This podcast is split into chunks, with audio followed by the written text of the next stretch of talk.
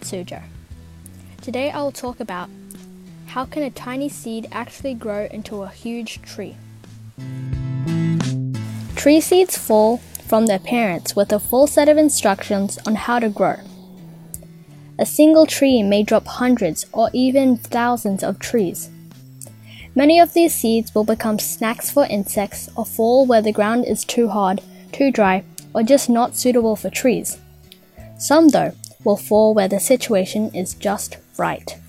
Just right might mean bare dirt or some nice decayed mulch with enough sunlight.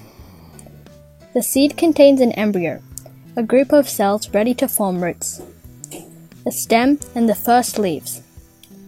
Once the coat around the seed is moistened, the embryo cells expand and burst out into a process called germination.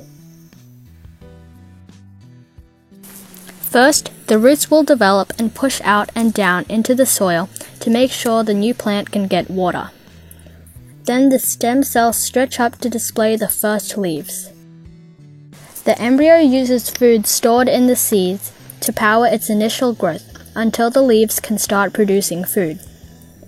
Small seeds don't have much stored food, so they have to fall in just the right spot to be successful. The parent tree has some ways to improve the chances of its seed finding the right spot.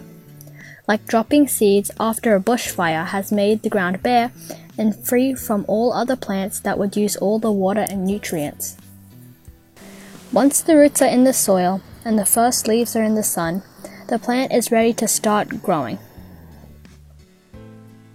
People stop growing after they've become grown ups, but trees keep getting taller and thicker.